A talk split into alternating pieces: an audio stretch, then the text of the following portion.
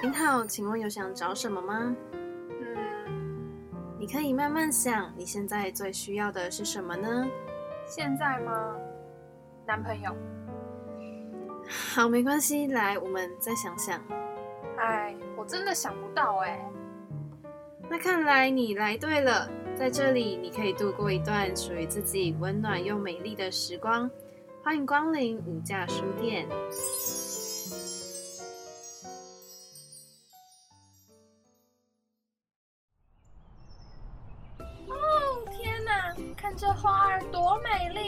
赏心悦目。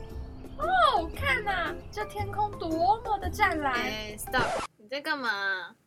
我在抒发我的情感呢，你看不出来吗？干嘛突然睹物思情啊？哎呦，你不懂啦！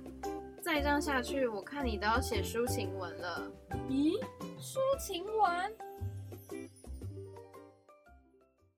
欢迎光临无价书店，我是店员云安，我是店员庆荣。今天的书是目前这几本里面最后的，对吧？而且它在今年年初还新推出了十万典藏纪念版，距离当年刚出版的时候也已经经过了六年了。果然，有些书就是永恒的，有些道理真的是永远的。现在再回头看这本书，还是觉得很感动，又好有意义哦。真的。那么，我们今天要介绍的书就是月之文化出版，由阿飞所著作的《只要好好过日子》。先来简单介绍一下这本书呢，是由成长、与人之间、爱情、人生以及梦想，总共五个部分来切入。阿飞也在每个部分下了非常多的心思，每个部分都以很多个章节来分享阿飞自己的自身经验跟故事。我觉得这本书真的很适合在一个微微阳光映照下的角落阅读，诶，配上阿飞的文字，真的超有气氛的。但记得还是要在光线充足的情况下阅读啦。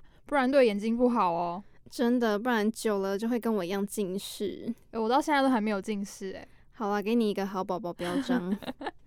话说，只要好好过日子，是我第一本拿荧光笔标记书中文字的一本书。有些字句真的是触动到我内心深处，跟某些真的太有共鸣了，让我巴不得把它画下来。阿飞其实也不是要透过《只要好好过日子》这本书来告诉大家大道理或是说教什么的，他只是要透过这些文字，透过他大叔的经验来提醒大家，很多事情就是这样存在的。有时候我们可能会忘记，会失误，但是一定要相信自己会好，会更好，而且一定要爱自己。没错，我自己在看这本书的时候，常常都看到心酸，看到想哭，因为有时候我自己也会忘了自己。但看到阿飞的文字，真的会有一种他把我拉回正轨的感觉。就算已经看过了，再偶尔翻一下，看一下一两章节，都觉得非常的治愈。云安，你有没有印象深刻的章节啊？有啊，我最爱的章节其实就是关于梦想。因为在非常多的梦想励志书籍当中，我觉得阿飞的文字是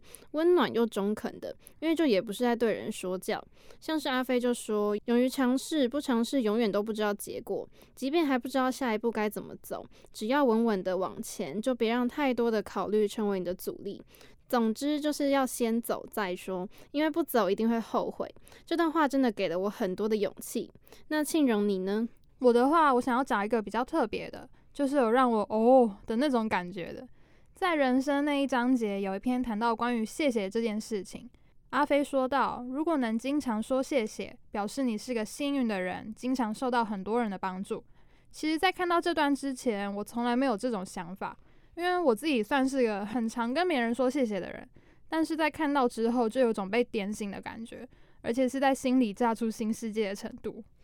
真的看了阿飞的文字，都会让我们对某些事情有另外一种、另外一面的想法。有兴趣的人真的可以去看一下这本书，绝对会有令你终身难忘的收获。讲了这么多，就要到会员们最期待的第二单元舒适圈啦。我们邀请到了《只要好好过日子》的作者阿飞来到我们无价书店了。嘟咕嘟咕嘟咕嘟咕嘟咕嘟咕嘟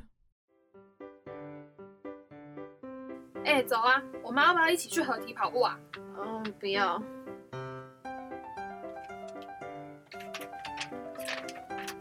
哎，你要不要跟我去书展逛逛啊？嗯，不要。哎，你要不要试试看？哦，我不要。我都还没有说完呢。我就真的很累嘛，不管什么一定都做不好啦。哎，你这样真的不行啦！我一定要让你走出舒适圈。接下来进入到无价书店的第二个单元——舒适圈。我是店员云安。当人们在舒适圈当中会依赖于某种习惯，因此要走出舒适圈才能看见不同的事物。我们将带领听众一起听见不同的人生故事，在单元当中访问作家的创作理念跟他的人生历练，一探舒适圈外的世界。我是店员庆荣，这单元要继续跟大家介绍《只要好好过日子》这本书。我们今天邀请到作者阿飞来到我们节目现场啦。欢迎阿飞，大家好，我是阿飞。那欢迎阿飞来到我们无价书店的节目。就是当初我走到书店里面，然后就在翻心理类的书籍，然后就突然看到这本书，然后我打开，因为通常我会习惯可能看一本书就打开某页，如果它有一个蛮吸引我的句子，然后我可能就会再多翻一些他的书，然后我就打开，然后就翻到了。其中一句，然后就觉得非常感兴趣，然后我就坐下来，然后就把它看完了。然后那时候发现这本书其实是已经是几年前出的书了，可是那时候就是没有看到这本书。然后现在再看到，就是非常的觉得那时候怎么没有马上看到这本书的感觉。然后我就立刻就跟庆荣讲说：“哎，我想要邀请阿飞来我们的书店，可不可以？”他立刻就传讯息给我。对，我很好奇，说这本书已经出版了。二零一五年出版的，哦，对，已经六年六七年，对。啊，所以你最最近才看到这本书，对，就是去年的时候在找说要邀请哪些作者的时候，然后我们就去书店翻书，然后就看到这本书，对。其实这本书对我的影响也是蛮大的，因为它应该是说，其实，在出版《只要好好过日子》之前，我其实另外一本书叫做《致那些事与愿违的爱情》，主要写的，因为我之前都是在网络上写的，就是爱情的专栏专栏文章比较多，然后也是透过这本书开始开阔其他的不同的题材，然后诶才发现，诶其实我很多作者非常喜，呃非很多读者非常喜欢。呃，我写呃爱情之外其他的题材。然后你刚刚提到说那个左下角那个那个注解，其实其实，在出版《比较好过的》那一年呢，就是我有一篇文章，就是在网络上突然大疯传。为什么呢？就是呃，我有点恶搞的写了一篇文章，叫做注解。那注解，那个注解的意思就是我会。把一些名词，然后用自己的方法去解释它。然后，比方说房屋广告啊，然后我就把它解释成就是一群天天加班的广告人，然后骗一堆另外一群常加班的上班的人，然后去买一个每天相处几个小时，却要花一辈子时间去去养的房子。就是我一个就是解另另外一个新的解释。那另外一个解释就是男朋友，男朋友的话，我的解释就是说，嗯，就是。就是一个等他发现你在生气什么的时候，你已经在生气另外一件事的生物，就是类似像这样的注解，然后就写了列了很多呃不同的那个名词，然后就在这篇文章，然后我记得那时候应该有被转传了大概有三四万三四万吧，非常非常夸张，被网友对，然后所以那个编辑呢跟我那时候的经纪人就想说。既然这么多网友喜欢你的注解，那不如就在我们出版的时候，在底下写一点注解，也许读者会喜欢。嗯，然后那时候的做法就是，嗯，编辑呢就看了我的书稿，那看了这边觉得，嗯，可以下这个名词，他就出题给我，那就我就他出题，对他出题，我来下注解。嗯，就是这样子形成这样这样的那个注解的名词出来，就是就是在书里面呈现的效果就是就是这样子。然后出版之后。还蛮多读者很喜欢的，然后蛮受欢迎的，然后也蛮感谢大家这么支持他，嗯，这么喜欢他。对，我自己在看书的时候，就是我没有一开始就发现有小注解在那个，就是每个章每个章节的结尾的左下角，就小小一个。对，然后看到的时候，我就觉得很像小彩蛋，嗯，然后我就会很想要快点去翻下一章的小注解是什么，但是我会忍住。就是一定要好好的、耐心的读完每一章，然后才能奖励自己看那个小注解。是哦，那这样我们编辑的小巧思就 就蛮觉得蛮欣慰的，就有被用心有被读者看到，很可爱。对，而且阿飞下的注解就很幽默，但是就是事实，很现实的一句话。因为我觉得就是把一些呃句子用画龙点睛的方式，让大家可以有不同的感受，或者是更心有灵犀的感觉。对。像就是有一句就是靠山，就假使你犯了错，还是会一样，就是一边骂你，然后一边帮你收拾残局。我觉得这就是我们靠山，就是家人啊，好朋友，他就是这样。哦，对，对，我觉得这这才是真正的让你会心安的人啊，对就是对对就是他会骂你，可是他还是会帮你。对嗯，然后像那个幽默的注解，我也觉得还蛮印象深刻，就是他讲的话就自以为很搞笑，但其实会让人家沉默。对，我觉得很多事情都是这样子，就是一体两面来看我们去怎么去解释它。嗯嗯嗯，真的就是你用什么角度去看它，嗯，没有错，不单只是它原本的那个名词的意思嗯而已。嗯，没错。对，然后我们两个就是也想要跟阿飞分享我们看完这本书之后自己印象比较深刻的章节或是句子。好啊，我还蛮期待的。对，因为就是那时候我说我就是有打开书，然后先看一下嘛，然后嗯因为我就是翻开第一个第一个，然后就是其实第一章节就就很吸引我，因为他就是写说每个人都有缺点，可是我们要努力做的是凸显自己的优点，不是想尽办法去隐藏自己的缺点。就在这之前，可能我没有，就是我完全没有想过说换一种方式去去凸显我们自己是。就是去展现我们的优点，而不是去隐藏自己的缺点。因为可能从以前到现在，我真的可能有很多时候都是想要隐藏自己不好的地方，就是怕也会怕朋友看到，或是怕就怕别人看到之后对我们很失望啊之类的，所以就是想尽办法想要隐藏自己，可是真的没有想过说要把自己觉得是优点的，反而去展现的更好。然后在嗯看了里面文章之后，就觉得诶，很讲到很蛮贴近我们的心的感觉。对我觉得大部分人都会这样，我年轻的时候也是这样，就是真的是我觉得有时候是因为经验慢慢累积之后，你的想法会慢慢改变，然后就想说，如果能写出来，让一些人能够早点发现这样的这样的做法、这样的观念的话，也许会呃别人会过得更好，就不用再经过这么多时间去再去再去自己去体会这些事情了。嗯，然后我真的觉得，就是有时候反而你去隐藏的那些缺点没有意义，因为这些缺点就确实就存在那边。你要改，老实说，就是人家说那个牛迁到北京还是牛，就是这个意思嘛。就是你嗯原本就没办法改了，那你为什么还要硬要去掩掩盖它，欲盖弥彰？嗯那所以不如就是就是也不是说放了不管，就是。就是你没有，这样没有办法改进它的话，你就是放大你其他的亮点的地方，人家就不太会去注意你的缺点的部分。对对啊这也是我就是看完这一章节，然后获得真的很大的启发，因为我自己也是像于安，就是很害怕自己的缺点被别人看到，大部分都这样，对但是一定是这样。我觉得我看完有更努力的想要就是展现自己的亮点、自己的嗯优点，嗯就是你明明就有优点，那你就把它放大吧，对啊，没有错。嗯，，要有自信一点，嗯，没有错，而且要相信自己的优点，嗯，嗯，每个人一定都有优点的，不要说、啊。哦我都没有优点，我觉得只是你自己没有发现 对如果你没有发发现的话，你可以问朋友、问家人啊，我觉得他们嗯。旁边人会比你更清楚。对，而且其实你真诚的问他们，他们其实都会嗯。好心的跟你说的，那可有可能会他有吐槽你，一下，可能会觉得你厚，你真厚。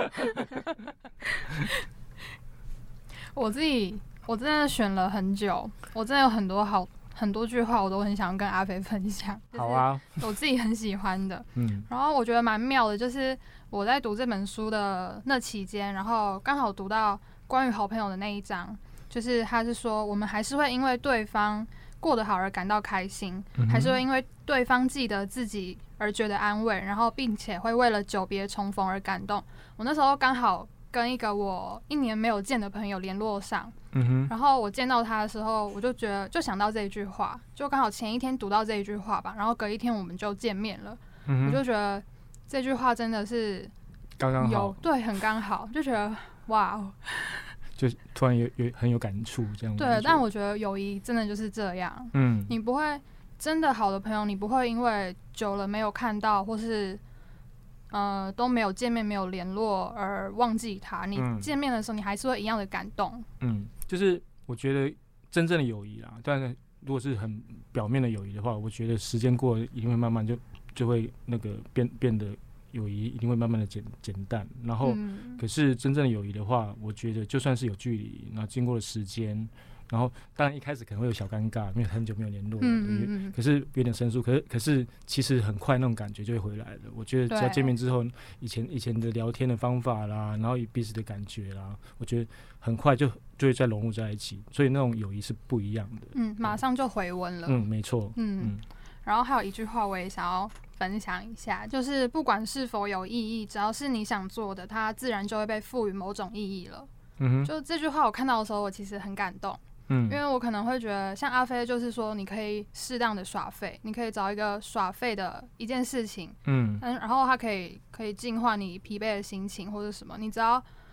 其实你有在想，你那一件事情是让你可以休息，可以喘一口气，它其实就有意义了。嗯，没有错，就是我觉得我们人生都在找寻做有意义的事情，可是很多时候我们的快乐都是来自于没有意义的事情，对，比方比方说吃吃垃圾食物啦，嗯，很开心啊。比方说跟朋友聊废话啦，其实这是我们真正就是比较能够放松、比较舒服、自在的时刻。嗯，就是我觉得不要觉得这种这种事情没有意义。我觉得嗯人生当中、生活当中有很多时候就是需要这样的慰藉，需要这样的时候的放松。就像橡皮筋一样，你不能一直跟了跟住跟很久，你会这因为疲乏，对你，一定要放松，适度的放松，你才能再次的再再拉紧。所以我觉得，人生就是这样子，适度的紧，适度的松，我们的、嗯我们的生活，我们的路才能走得长久。嗯，人就要保持适当的弹性。对对，没有什么没有意义的事情。其实其实对你来讲，放松就是一件有意义的事啊，嗯，对不对？嗯，我觉得现在嗯很多人就会，就是他就无时无刻都要很忙，然后很充实，然后都不给自己一点放松的时间。嗯就希望看到这本书或是听到这段分享的人们，如果你有这个困扰，希望你 就是你多做一点没有意义的事情也没关系，只要你呃不是多做啦，嗯就是适当的做，对适当的做，然后就生活要适当，也不能说平衡，因为我觉得人生是很难取得平衡这件事情。嗯可是就是你要达到适当的比例，就是你嗯可能哦、比方说你的工作、你的努力，比方说可能有有三分之二，那你至少三分之一你可以用来做自己想做的事情，或者嗯自己呃想要想一直梦想做的事情，或者是自己可以放松的事情。我觉得这是拿捏那个分寸，那跟比例是非常重要的。嗯，不然你不会快乐，对，不就是就是觉得这样生活很很，你不觉得这样很累吗？很累啊，没有随时都盯着，对，没有错，就是不管是学生也好，或者是当上班族也好，我觉得很重要一件事就是你要在时间多分配一点给自己，嗯，这很重要一件事。对。嗯那我们想要请问，就是阿飞，您在写完《只要好好过日子》的这五六年期间啊，尤其是现在，你有没有什么是你还在期许自己可以再做得更好的？就是有关于这本书。嗯哼，其实写这本书这么久了，嗯。然后其实呃很多这本书里面的观念也好，或者想法也好，还是到我现在还是会常常自己会拿起来翻一翻，提醒自己的，因为嗯。很多时候这本书不只是写给读者，其实也是写给我自己，嗯。当做当当做成一个提醒，就是呃，其实其实到现在为止，还是一句话，还是那这那个只要好好过日子，就能期待好日子。这句话是最能够，已经算是我的人生座座右铭了。嗯，在书上也有写到。对，就是这本这句话是我到现在为止还会时时拿出来提醒的，嗯，就是会告诉自己，就是好好过日子，然后就是好好生活，好好工作，然后好好睡觉，好好吃饭，然后好好休息，好好玩乐。我觉得这是很重要的一件事情。然后你要好好对待身边的人，好好照顾自己，嗯然后你的生活自然就有机会可以过得安心乐意一点。嗯，然后这我会鼓励大家，也不断的提醒自己。我到其实我到现在也是三不五时，只要心情不好的时候，或者是低潮的时候，就拿出来拿出来鼓励一下自己，然后嗯生活就觉得嗯还是可以过下去的那种感觉。这本书其实蛮适合随时来翻的，就，是其实我很多读者也这样跟我讲，就是，每次翻都有不同感受，包含我自己也一样，就是呃有时候翻就是哎、原来我写过这样的话，我一定要记得。其实有些话其实我写过，有时候会忘记，你知道吗？嗯，就会觉得啊自己写都会忘记，何况是读者。嗯然后所以我觉得三不五时我们都要拿出来再提醒一下自己。对提醒一下自己，对，嗯，不管是你那时候状况是好还是坏，对，嗯，我觉得任何事情都都是一样的啦，就是我们很多时候就是在某个状况下，你会觉得说，哎、为什么会卡在那个那个那个就是症结点里面？其实就是嗯你有时候会卡转不过来，然后其实就是我们忘记了。某你你当初知道的知道那个点，可是我们还是纠结不过来。可是有时候你看到之后，你会就会突然解开了，对，就是你会忘记提醒自己了。对，这这是我觉得每个人都是一样的，就是我觉得我常常会把一些文字就会我会把记记下来之后贴在墙壁上嗯或者，办公桌上面，随时可以看到。对，随时嗯都会提醒自己。我觉得这是蛮好的一个一个方法的，嗯嗯，我也要学起来。对我觉得蛮鼓励大家可以试试看的啦。对，因为你有时候不见得你可以去翻这本书，或是哪个东西。那如果你贴在一个你随时可以看到的地方，对那其实真的蛮方便的。对就是嗯 memo 也好，或者是笔记本也好，或者嗯是、呃，就是你是就是纸纸片放在桌子上都可以，没有问题。嗯，我都觉得都是个提醒自己的好方法。对，嗯因为像刚刚讲到这本书很适合随时拿起来看，是因为我觉得里面写的事情都是我们经历过或是现在正在经历的事情，嗯，然后就是看了会很有共鸣，就偶尔里面很幽默的比喻也让人就是会看了就会笑啊，然后但里面在讲的东西也不是在给人家说什么大道理，然后但是。我们就想要请问阿飞，就是要怎么去调整自己的心态，去面对我们现在非常讨厌的这个环境啊，或是这个生活。呃其实我本身就是一个其实算是个悲观的人，然后我以前会对于一些呃小事情嗯不顺心的话，就会觉得很烦闷。嗯，可是后来慢慢慢慢，我就觉得自己会想通了，就觉得其实人生有限，嗯然后没有必要为太多事情太纠结，所以尽量让自己开心自在是最重要的一件事情。所以我就会试着呃，怎么样让自己嗯开心跟自在呢？我就想一想，就觉得，我觉得我觉得三件事情很重要，一个就是呃不做自己觉得很勉强的事情。嗯另外一个就是不要去管别人的闲事，那第三个就是说，呃，不要不要去听别人不想听的听的话，那也不要去去烦自己无能为力的事情。我觉得这这个是非常重要的。然后如果可以做到这样的话，我觉得就可以比较开心一点、自在一点。然后，嗯，另外一个话就是，我觉得人生要用一点幽默的角度去看看待事情，我觉得蛮重要的。就是它会帮助你转念。怎么说呢？比方说好了，今天有一个你讨厌的人说了一个很让你重伤你的话，你会觉得很不嗯开心。然后，可是你就试着这样想，有时候我会在心里就这样想说：“哎呦，这个人好可怜哦，总会有这样的想法，跟这样的这样讲话这么难听呢。他今天一日子已经过得很不开心，真的是非常可怜呢。”可是嗯你光是这样想的话，其实你这样这样想，光是觉得他可怜这件事情，你就觉得说啊，你就把心态转转成同情他，而不是讨厌他。我们心情就变好了。对，就是人生要有一点点幽默感，然后又有一点反讽，一点自嘲。我觉得这样的话，你生活会稍微呃舒服一点。嗯，就算不会开心，可是至少你可以过得自在一点。我觉得这是一个试着让自己转念的一个好方法。对对。那现在我们就是我们即将毕业嘛，然后我们除了人际关系之外，这个时候还要面对你自己的能力啊，或是你对未来产生质疑。然后也不像以前就是学生的时候，你可以玩乐啊，或是玩社团。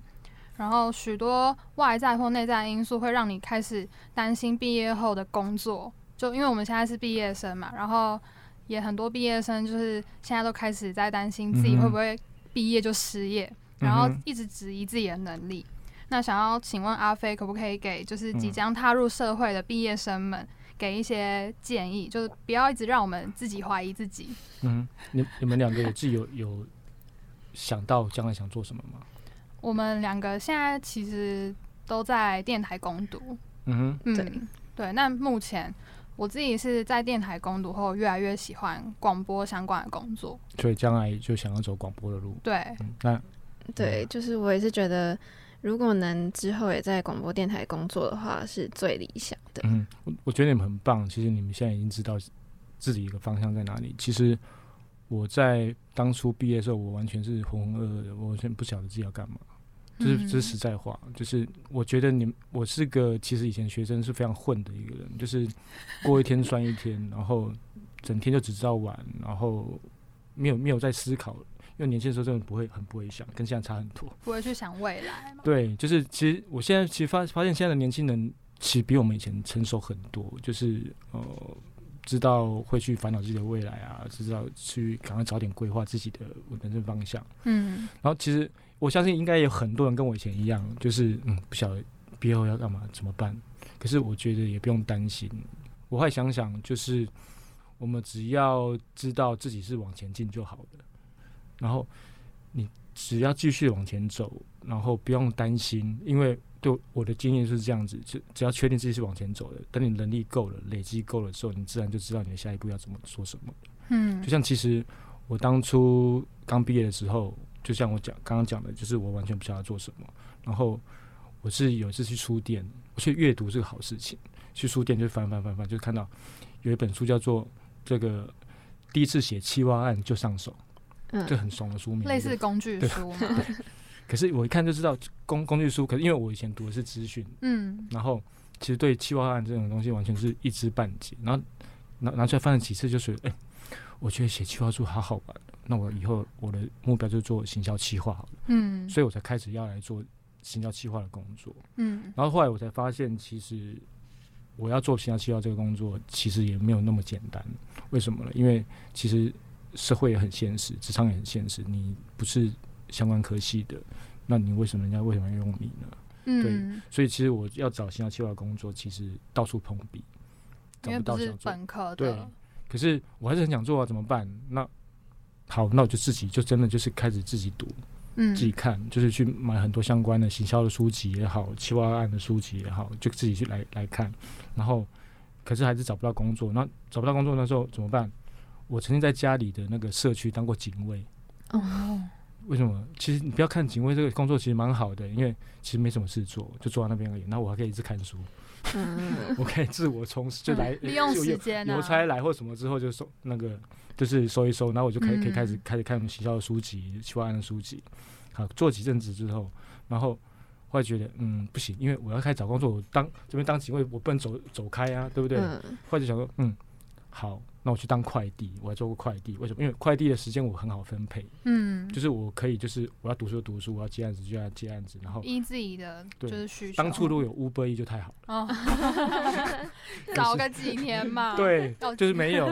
所以那时候我就是就是这样子，然后就是在没有正式上班的时候，我就是这样子当做一个打工的心态，然后然后慢慢慢慢，可是还是找不到，后来怎么办？我就觉得，可是我也不能这样一直拖下去，但一年多的时间，我觉得我还是要正式上班，然后就去当业务的工作。为什么选择当业务工作？一来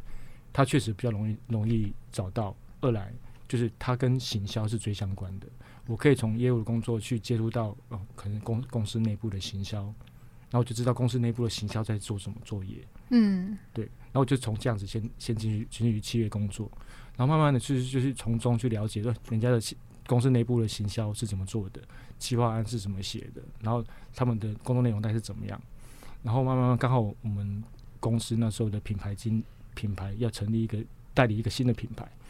然后我就自告奋勇说：“老板，我可不可以去当行销企划？”哎、老板嗯还真的很很敢用，就是哎、好，就让你试试看。而且你都主动了，对，他就让我开始做行销，我就开始从事行销企划的工作，我才有这个机会，运气也很好。可是嗯。我也觉得是因为我愿意去尝试，然后愿嗯，愿意愿意低下先先放下身段去学习，自己的心态先改变，对，先有这个机会，还有这个机会去从事行销计划，然后才慢慢慢慢开始开始入行，然后在那个工作，我觉得因为我一个人要当好几个人用，所以也在那个工作嗯学到很多，嗯。然后慢慢慢慢的就是在里面充实到很多本职的工作，各方面的事情，所以呃，我觉得大家都要勇于尝试，就是说，你如果真真心想做那个这件事情的话，就不要担心没办法做，就是你只要嗯有心，然后你有兴趣，然后慢慢去累积，等你累积够了，自然就会有机会，然后你也不用嗯担心说、啊做不到怎么办？其实做不到就不要做啊。对啊，你发现你先尝试了嘛，然后发现自己，不行，就这样子。我是运气好，真的有这个机会可以做到。那那如果我那时候真的没办法做，那我就去嗯尝试自己能做的事情。我常说嗯，如果没有办法做自己喜欢的事情的话，那就试着去做自己能做、可以做的事情。因为这样的话，这种事情是你能够做的最好的。嗯，等你把能做、会做的事情做到专精、做到厉害，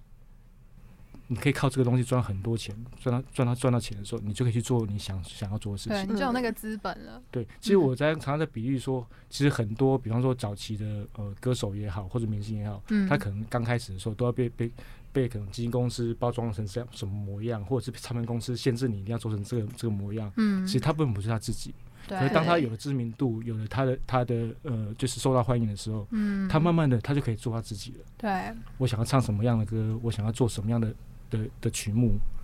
你有那个地位了，，对，就是很多时候是这样子，就是当你有那个能力的时候，当你有那个 power 的时候，你就可以做你真正想做的事情。所以，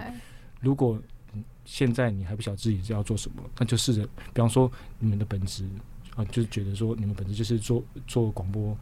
做嗯。做电视，这是你们觉得你们学到的东西，那你就可以，如果不晓得做什么的时候，就先先从这边开始。嗯，我觉得这是蛮好的一一个一个方向的。嗯。对，我觉得我自己蛮幸运的是，嗯我是暑呃上一年的暑假，就是看到身边很多人都有工作或是打工，就是一边看着他们嗯赚钱，然后一边又朝着自己相关科系的路去前进，就会觉得自己很很渺小，然后又没有钱赚，然后就什么都没有，就没有前进的那个感觉。可是自己心态又很焦焦虑，就是因为没有工作而焦虑。就算自己还是学生，嗯，就觉得好像还是得赚钱，还是得嗯有个适合的工作。然后是开学的时候就幸运的找到了打工，就是在电台攻读。但其实我在电台攻读之前，我我真的没有到那么喜欢广播这件事情。就是虽然我是广播组的，但是我大学这三年多，就是到大四都大四之前都对广播还好，就觉得它就是我念的书而已，就我只是在做我可以做的事情，嗯，不是我喜欢的事情。嗯，因为我自己原本的梦想是可以开一间咖啡厅，嗯嗯，但是进了广播电台攻读后，我真的觉得这工作很棒。嗯，就算我工作是助理，但是看到别人就是很有热情的在做着自己的事情，就被他们感动，然后进而自己也喜欢上这个工作了。嗯，嗯，我觉得很多事情就是你要先去尝试看看，先不要预设立场。我常说，任何工作都有它的意义在啊，嗯不然没有它的意义的话，老板为什么要发薪水给你？对，就算嗯在低阶、中阶、高阶都有它的意义。，对，然后如果你尝试之后，你你就不喜欢，你可以再再尝试其他的工作。嗯其实我觉得，然后说什么滚石不生苔，其实我倒是觉得还好。我觉得年轻的时候就是要多尝试。嗯你万一，尤其是你不晓得自己要要走什么方向的时候，我觉得多尝试是好事。嗯嗯，对，就是也许你可能不喜欢，可是你试试看之后，也许才发现，哎、原来自己是适合的。嗯，对。对，这这是意料之外对我觉得不要怕，就是只做一件事情，你可以尝试很多事情。像我妈就之前就跟我说，你我觉得你毕业后可以做很多份工作，就是去看哪个适合自己。当然不是同时啊，就是嗯你可以不用说一个工作做很久。但我觉得你妈的想法很好，像嗯，有些家长会觉得说啊，你就是要当个稳定的工作啊、对他反而希望我可以做多一点尝试，我觉得还蛮好的。对啊，我觉得这样很开明，很好。对，就是但我之前是觉得一个稳定的就好了，但是听了他的建议，我是有就不怕说一直换工作 哦，作。对啊，就是至少他愿意当你的后盾，就是说，嗯嗯，就我的靠山我觉得这样很好。对嗯，对，因为我的家里也是也算是支持我去多嗯。做很多种事情的人，所以像我自己就是有有开一个粉砖，然后因为我是用电绘画我自己喜欢的偶像，嗯然后也有开自己的卖场，然后这个就算是我有才华哦。没有他美术很厉害，就算是，但是我的兴趣，嗯。然后可是因为原本就是只会画嘛，可是也没有想过说要去卖周边或什么之类的。那后来就是自己去找一些厂商，然后做了那种小的别针，然后也是开了一个卖场卖。然后那算是我的兴趣，可是同时它又可以当我的一小个工作，嗯然后它就是在我闲暇之余做的，就算是兼职吧。我都说那是我的副业，就是就算对，有一个嗯喜欢做的事情蛮好的。也许说你的正职工作不是那么喜欢，可是嗯至少你有一个副业是你喜欢的，然后嗯它也算是一个放松。然后就算它可能不能一时不能当成一个正职来讲的话，嗯有点微薄的收入，那我觉得也是何乐不为。就是至少你可以维持一个兴趣在那边。其实就像我现在来讲哈，我还是有正职的工作，写作只是我的副业。可是写作对我来讲也是个疗愈，也是个也是个兴趣，所以我觉得，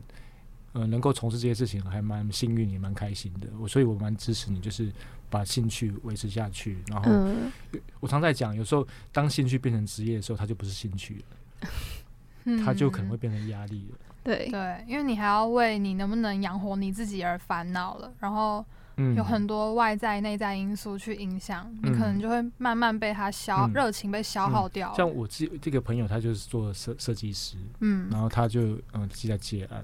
然后他现在就非常有压力。为什么？就是没工作也没没有案子的时候也压有压力，案子太多也有压力，所以变成说原本画图这件事情对他来讲是个兴趣。他说他现在现在慢慢觉得是说他已经变成一个压力了，那他变成工作之后，他就变成他不是个兴趣了，因为他必须要有要处理很多呃杂事也好，或者是要烦恼很多什么呃生意的来源也好等等之类的，有非常多东西要去要去烦的时候，他就变成一个工作。对，对，所以有时候反而把兴趣当成一个呃，单纯就是一个兴趣兼兼职，不要让它变成一个你的收入来源，有时候也未必不不好，因为常有人讲说啊，呃，好想要做自己喜欢有兴趣的事情当成工作，可是万一没有办法也没有关系，因为当你真正把兴趣当成工作之后，就可能可能跟我朋友一样，嗯，压力很大，所以未必一定要一定要把兴趣当成工作啊。所以大家就算没有办没有办法真的真的做到这一点也没关系，你就把我朋友那个案例当成借鉴就好，还还好没有把兴趣当成工作，不然压力就很大了，对不对？嗯，而且嗯我觉得很容易会忘记自己的初衷。那对啊，因为很多事情就是你原本是兴趣的，当你就是陷在里面的时候，你就你就会钻不出来了，就会觉得说好辛苦、哦，为什么要做这件事情？然后就开始逃避了。对，就它它就变成是是你噩梦的来源，而不是美梦了。嗯对啊，对所以有时候把兴趣当单独单独成兴趣也是好事啊。嗯，我觉得大家可以就是把握这样的精神，不然我觉得嗯你把你自己的爱好或是兴趣就这样对啊，就消耗掉了，很可惜。就有时候会变成你没有放松的东西的。对万一你的兴趣就是那样而已的话，对啊，没错。对不对？像看书看到很烦的时候，然后我就会去打开电脑画画，因为画画的时候就就会。对就很疗愈，而且就会忘记时间，然后可能就嗯画了一两个小时，然后就这样过嗯了。可是嗯那时候在画画当下是很开开心的。对啊，我觉得这是很棒一件事，就跟我写作一样，就是有时候写作写不出来是很卡的时候，就很头痛，就很烦恼。嗯，可当你在写作的时候非常顺的时候，你就觉得它是一个抒发，然后是一个疗愈的工作，然后我就觉得很开心。对，所以任何事情都一体两面啊，所以就不要去想说，有时候我常在讲说，你有时候我们去看好的那一面就好，不要单独去看坏的那一面，嗯，就心情就过就会差很多了。对，要转念。嗯，没错嗯，因为这本书就是其实它真的涵盖了蛮多的人生的课题，就像每一位有缘碰到这本书的读者呢，他读了可能每个人都有不同的感受。那想请问阿飞，最希望读者们在看完这本书之后，他可以获得什么？常有人会问我说：“那个阿飞，你在书里面写了这么多的道理，到呃写的很容易，到底能做到多少？”可是我我常在讲说，呃，我写的东西是我自己相信的价值观，也自己向往的价值观，然后也是嗯自己希望能够做到的事情。然后我也不会把自己的价值观强加在任何人身上，因为我觉得是对别人的尊重。那相对我也希望别人尊重我的价值观，我也尊重你们的价值观。然后我希望，其实这本书我最重要的一件事情，就是我想要带给很多呃，就是在生活中有低潮的人一点点力量。然后也希望，因为这个世界已经有太多负面的情绪，太多外来的压力了。嗯那我希望给人家多一点正面的能量，然后正面的思考的方法，然后希望能够带给人们一些温暖。然后，所以我希望大家在这本书里面能够得到，就是说，呃，不要把太多那个负面的情绪放在心里面，因为你一旦把太多是负面性的事的情绪放在心里面的话，你你就很难走得出来。然后我们要试着把很多的负面情绪找到抒发的点，然后因为人生已经很累了，然后你不要再给自己更多压力，只是雪上加霜而已。然后我希望大家能够在这本书里面找到很多正面的力量，然后也给予自己呃很多支持，因为很多时候支持不是别人给予的，是我们自己嗯才能给予自己的。因为呃有时候啊，朋友再怎么说说半天，你还是或是那个家里家里人跟你说半天，你还是走不出来。嗯因为你自己你的心不打开的话，你永远什么都听不进去。所以最重要的就是你自己的心要转念。然后，所以我在这本书就是要告提醒大家，就是说，呃，如果你不走出来，没有人会帮你走出来，别人可以拉你一把，可是真正要走出来的还是你自己。所以我希望这本书能够带给呃读者们有一点点可以自己走出来的一点力量。嗯，嗯决定权都在自己的身没错嗯嗯，那生活就已经很不容易了，就是，但我们千万不能忘记的，就是一定要相信自己。然后，就像阿飞在最后后记有说到，就是很多事情、很多道理，你不一定是做到了你才要去相信，是你要相信了，它其实就会发嗯生了。嗯我自己很喜欢这一句话，嗯因为你不能就是等等等，然后哦，它到了。它哦，就是原来会这样。嗯你应该要先去相信自己可以做到，相信自己，嗯，然后它就会慢慢的变好，就是就你只要好好的过日子，它就会变好了。对，没有错。因为嗯因为其实我想要，也就是要提醒大家，就是把我的人生座右铭，只要好好过日子，就能期待好日子。就是嗯，我希望大家要不断提醒自己，就是生活已经很苦了，我们要好好对待自己，然后每天早上起来之后，就好好对自己说声加油。嗯我觉我嗯其实我现在每天起床都会做冥想，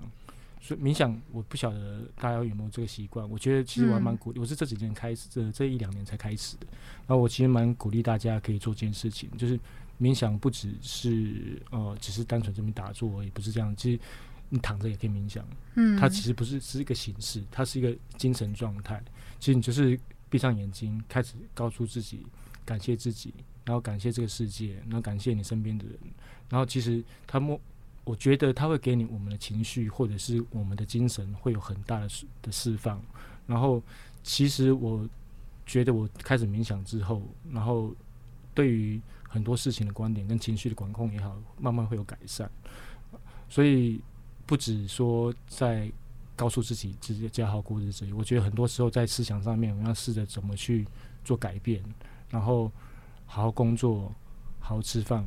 好好生活。就是我一直一直提醒大家的，嗯就是这也是一直在提醒自己的，就是你只要好好做好做好这些很基本的事情，在微小的事情，对，就是就是很很那个认真的做好，很很认份的做好自己该做的，然后自己每天该该去该去做好的事情。我觉得这样就是就已经已经是功德圆满了，因为不要给自己太多压力，因为嗯。很多时候你光是做好一件事情就已经不得了了，所以嗯不要急着是说我一定要做到多多多伟大的目标或什么之好。我觉得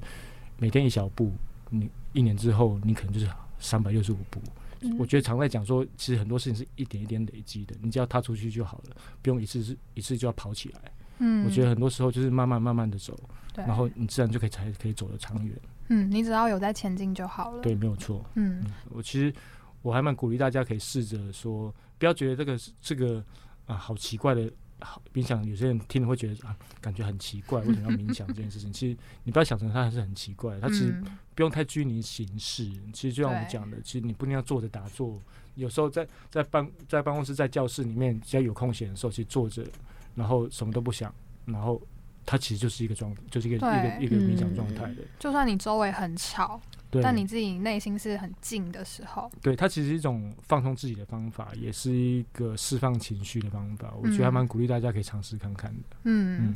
那最后就是，如果要送一句话给无价书店的听众粉丝们，你会想要就想要请问阿飞想要送什么话给听众粉丝们呢？当然就是那一句话，只要好好过过日子，就能期待好日子。我觉得，这是我不断提醒自己，也是要提醒大家的一句话。嗯，对对，一定要相信自己会变好，嗯，对，就会有好日子。对，没有错。那节目的最后，就谢谢大家来到我们的无价书店。今天介绍的书是由阿飞所写的《只要好好过日子》，希望大家可以透过阿飞真诚不做作的文字，让你在低潮的时候得到一些鼓励和面对挑战的勇气。哇，你介绍好好哦。那如果还想要听我们介绍更多的书籍或是绘本的话，请记得一定要持续锁定无价书店。你可以在 Instagram 跟 Facebook 上面搜寻到我们。那么下周同一时间，我们一样相约在无价书店见喽！我是云安，我是庆荣，我是阿飞，拜拜拜拜。